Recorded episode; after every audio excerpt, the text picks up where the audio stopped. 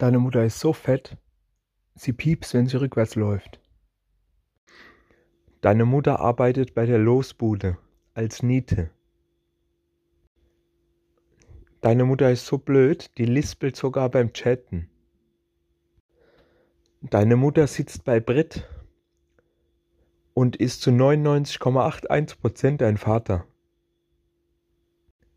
Deine Mutter ist so fett, die wurde in SeaWorld getauft. Deine Mutter ist so fett, sie bricht vom Stammbaum ab. Deine Mutter ist so dumm, sie dreht die Quadrate bei Tetris. Deine Mutter ist so fett, sie arbeitet bei Weight Watchers als Vorherbild.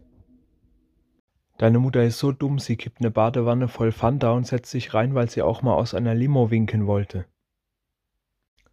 Deine Mutter ist so fett, sie hat Gürtelgröße Äquator.